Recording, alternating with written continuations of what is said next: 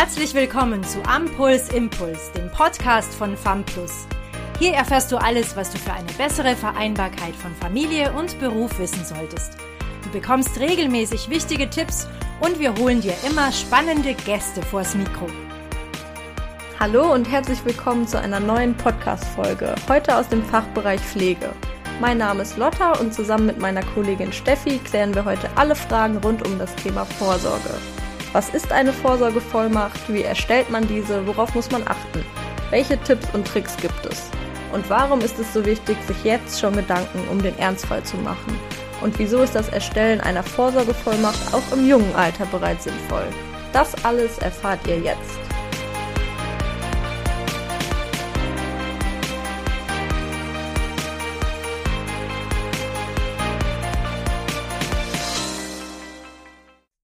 Ja, hallo auch von meiner Seite. Mein Name ist Steffi. Ich arbeite ebenfalls im Fachbereich Pflege bei FAM Plus und freue mich auf unser heutiges Thema Vorsorge. Ja, hi Steffi. Genau, weil das Thema kommt ja auch bei uns sehr häufig vor, vor allem auch in den Beratungen. Puh, ja, Vorsorge, Vorsorge, Vorsorge. Man hört es ja wirklich überall. Ja, weil es so ein wichtiges Thema ist. Also wenn du selbst durch Krankheit oder Unfall nicht mehr in der Lage bist, Entscheidungen zu treffen, dann kann eine vorher bevollmächtigte Vertrauensperson dies für dich übernehmen.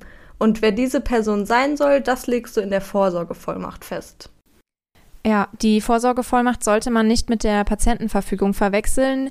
Die kommt zum Einsatz, wenn es um detaillierte medizinische und pflegerische Fragen und Entscheidungen geht. Was dazu beachten ist, erfahren wir in der nächsten Folge unseres Podcasts. Genau, denn heute dreht sich alles ums Thema Vorsorgevollmacht. Wie erstellt man diese am besten und welche Tipps und Tricks gibt es? Steffi, hast du dich denn schon mit dem Thema auseinandergesetzt? Naja, noch nicht so. Ich habe mir aber für das Wochenende vorgenommen, mit meinen Eltern und Geschwistern meine Vorsorgevollmacht auszufüllen. Hast du für dich schon eine erstellt? Nee, tatsächlich noch nicht, weil ich bis vor kurzem dachte, dass ich sowas noch gar nicht brauche, weil ich zu jung dafür bin. Aber das stimmt ja so gar nicht. Genau, das ist das Problem. Jede Person in Deutschland sollte ab Erreichen der Volljährigkeit, das heißt ab 18 Jahren, eine Vorsorgevollmacht erstellen. Es kann uns alle jederzeit erwischen und wir sind durch Krankheit oder Unfall nicht mehr selbst in der Lage, Entscheidungen über unser Leben zu treffen. Ja, da hast du recht. Und rein intuitiv würde man ja davon ausgehen, dass zum Beispiel die Eltern oder der Partner für einen entscheiden darf. Ja, genau. Es ist aber leider nicht so. Laut deutschem Recht darfst du außer deinen minderjährigen Kindern niemanden vertreten, der dies nicht per Willenserklärung festgelegt hat. Es gibt zwar eine Ausnahmeregelung für Ehepartner, aber so einfach ist das nicht. Ja, und die Ausnahmeregelung gilt auch erst ab Januar 2023. Da ist es dann so, dass Ehegatten und Partner in eingetragener Lebensgemeinschaft den jeweils anderen vertreten dürfen, aber auch nur in den Themen der Gesundheitsvorsorge. Das heißt, wenn der eine nicht mehr in der Lage ist, selbst Entscheidungen zu treffen, kann der andere entscheiden. Hm, es setzt aber ähm, eine Bescheinigung des behandelnden Arztes voraus und kann nicht auf andere Familienmitglieder, zum Beispiel erwachsene Kinder, übertragen werden. Ja, und ein Problem gibt es dabei auch, zum Beispiel wenn die Einwilligungsunfähigkeit des Partners länger als sechs Monate dauert, dann wird trotzdem vom Betreuungsgericht ein Betreuer gestellt. Es sei denn, man hat schon eine Vorsorgevollmacht, dann kommt dieses gesetzliche Notvertretungsgesetz nicht zum Tragen. Und das Ganze gilt ja sowieso erst in zwei Jahren. Ja, und grundsätzlich kann ich eben mit der Vorsorgevollmacht eine oder auch mehrere Personen bestimmen, die mich unter anderem in den Bereichen Gesundheit und Pflege, Finanzen und Vermögen oder auch in meinen Wohnangelegenheiten vertreten sollen. Ja, und als Beispiel, was im Bereich Gesundheit geregelt werden kann, da geht es um die Einwilligung für medizinische Eingriffe oder aber um die pflegerische Versorgung, ambulant sowie stationär. Also um alle Entscheidungen rund um dieses Thema, die du selbst nicht mehr treffen kannst. Ähnlich auch beim Aufenthalt, wenn deine Wohnung zum Beispiel gekündigt werden muss, weil du ins Pflegeheim umziehst, ähm, das muss ja auch geregelt werden.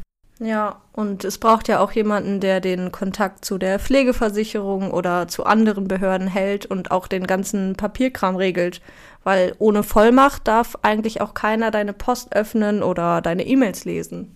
Ja, und auch deine ganzen Social-Media-Accounts wie Facebook und Instagram verwalten, beziehungsweise im Falle des Falles löschen lassen. Das muss man auch bedenken.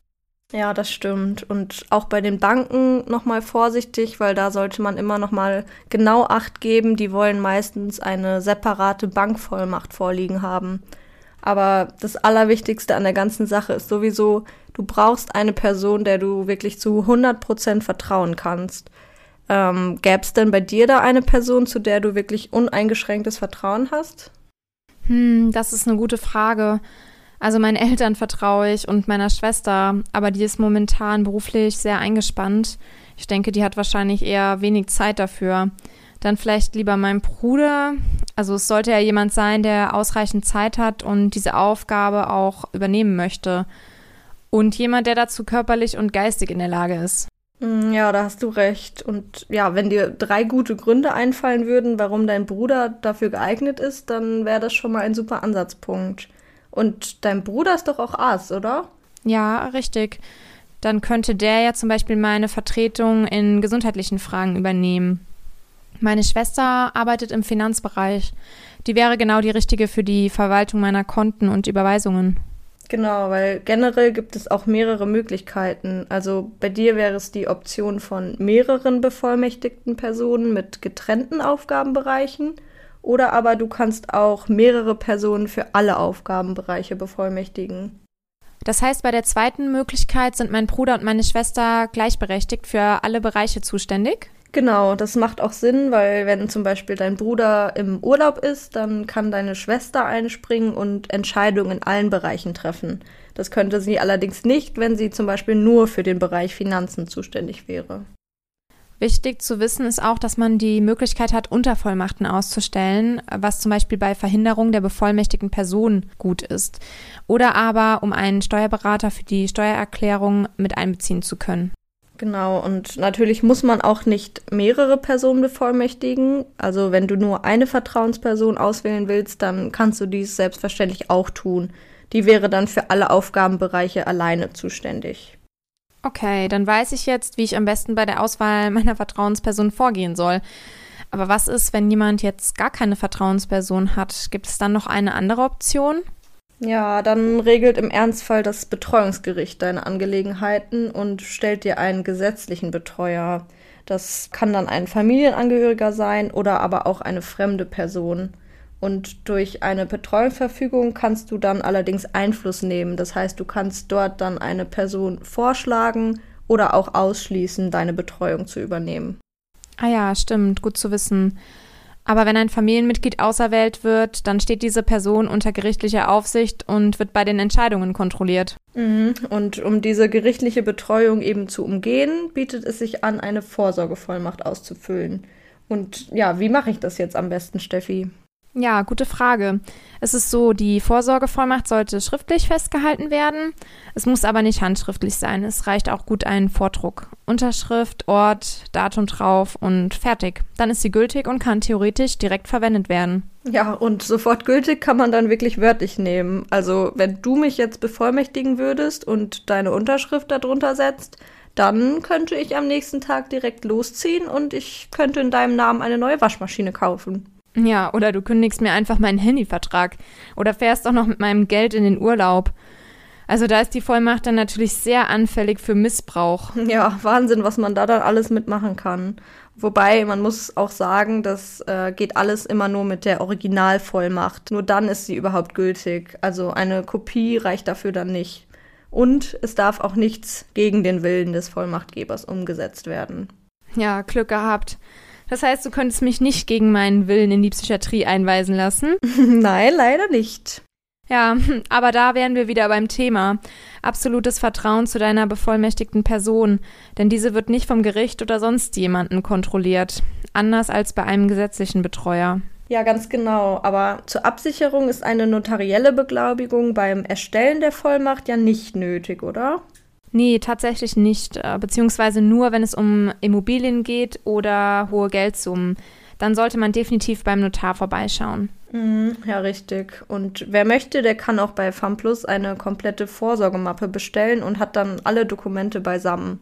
Die Unterlagen sind dann auch sehr übersichtlich und so lange braucht man dann gar nicht zum Ausfüllen. Ja, und ein weiterer wichtiger Punkt ist der Aufbewahrungsort. Der sollte nämlich gut gewählt sein. Ungünstig wäre es zwischen diversen Unterlagen, die gar nichts mit dem Thema zu tun haben. Zum Beispiel zusammen mit Kochrezepten und alten Fotos. Mhm, ja, soll alles schon mal vorgekommen sein. Ja, da gibt es wohl bessere Aufbewahrungsmöglichkeiten. Zum Beispiel in der obersten Schublade vom Schreibtisch oder im Aktenordner mit den anderen wichtigen Dokumenten. Ja, und grundsätzlich sollte man sich überlegen, ob man entweder selbst das wertvolle Original behält und dabei dann aber unbedingt seinem Bevollmächtigten den Aufbewahrungsort mitteilt, oder eben du gibst deinem Bevollmächtigten das Original und behältst für dich selbst eine Kopie. Wichtig wäre zum Beispiel auch ein Notfallkärtchen im Portemonnaie. Darauf ist dann vermerkt, dass grundsätzlich eine Vorsorgevollmacht oder Patientenverfügung vorhanden ist. Gerade bei einem Unfall oder ähnlichem wenn erstmal kein Angehöriger vor Ort ist. Ja, genau, dann sollte man da wirklich auf jede Situation vorbereitet sein. Und außerdem macht es auch Sinn, im zentralen Vorsorgeregister der Bundesnotarkammer die Information zu hinterlegen, dass es eine Vorsorgevollmacht gibt und auch wer der Bevollmächtigte ist, beziehungsweise wie dieser im Notfall zu erreichen ist. Also, dass man dort dann seine Telefonnummer hinterlegt. Genau, und einige typische Fehler, die man verhindern sollte, können wir auch nochmal eben ansprechen.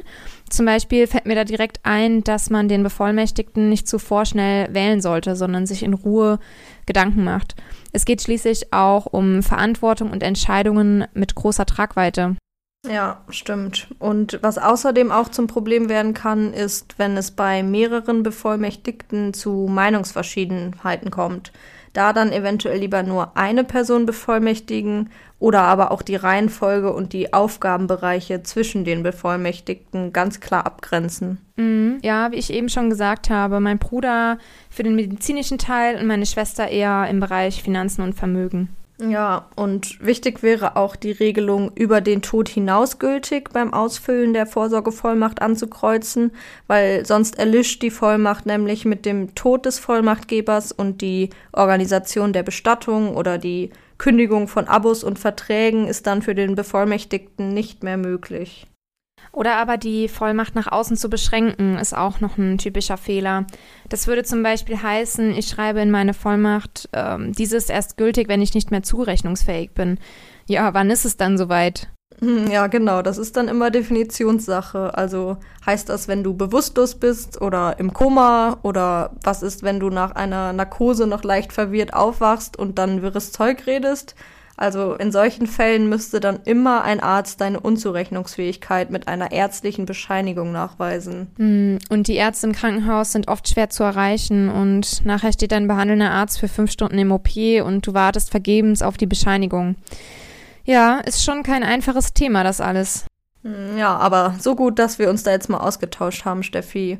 Und ja, vielleicht noch mal kurz das Wichtigste zusammengefasst.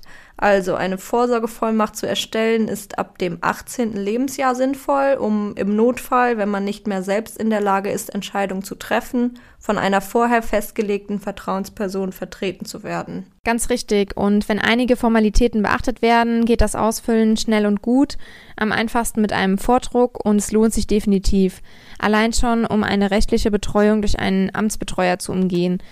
Dann hoffen wir, dass ich für das Ausfüllen gut gewappnet bin. Ja klar, nach unserem Gespräch jetzt auf jeden Fall. Und unsere Zuhörer auch. Wir hoffen, ihr konntet einige hilfreiche Informationen mitnehmen. Ja, und das Thema auch demnächst für euch in Angriff nehmen. In der nächsten Folge erfahrt ihr von unseren Kolleginnen Nadilla und Manuela alles Wichtige rund ums Thema Patientenverfügung. Vielen Dank fürs Zuhören. Danke dir, Lotta. Ja, sehr gerne. Danke dir und bis zum nächsten Mal. Wir hoffen, ihr hört dann wieder rein, wenn es heißt Ampuls Impuls, der Podcast von FAMPLUS. Tschüss. Tschüss. Danke, dass du bei diesem Podcast dabei warst. Wenn du weiter am Puls bleiben möchtest, schau auch gerne mal auf unserer Homepage vorbei www.famplus.de. Wir freuen uns, dich in der nächsten Folge wieder begrüßen zu dürfen. Bis dahin wünschen wir dir alles Gute.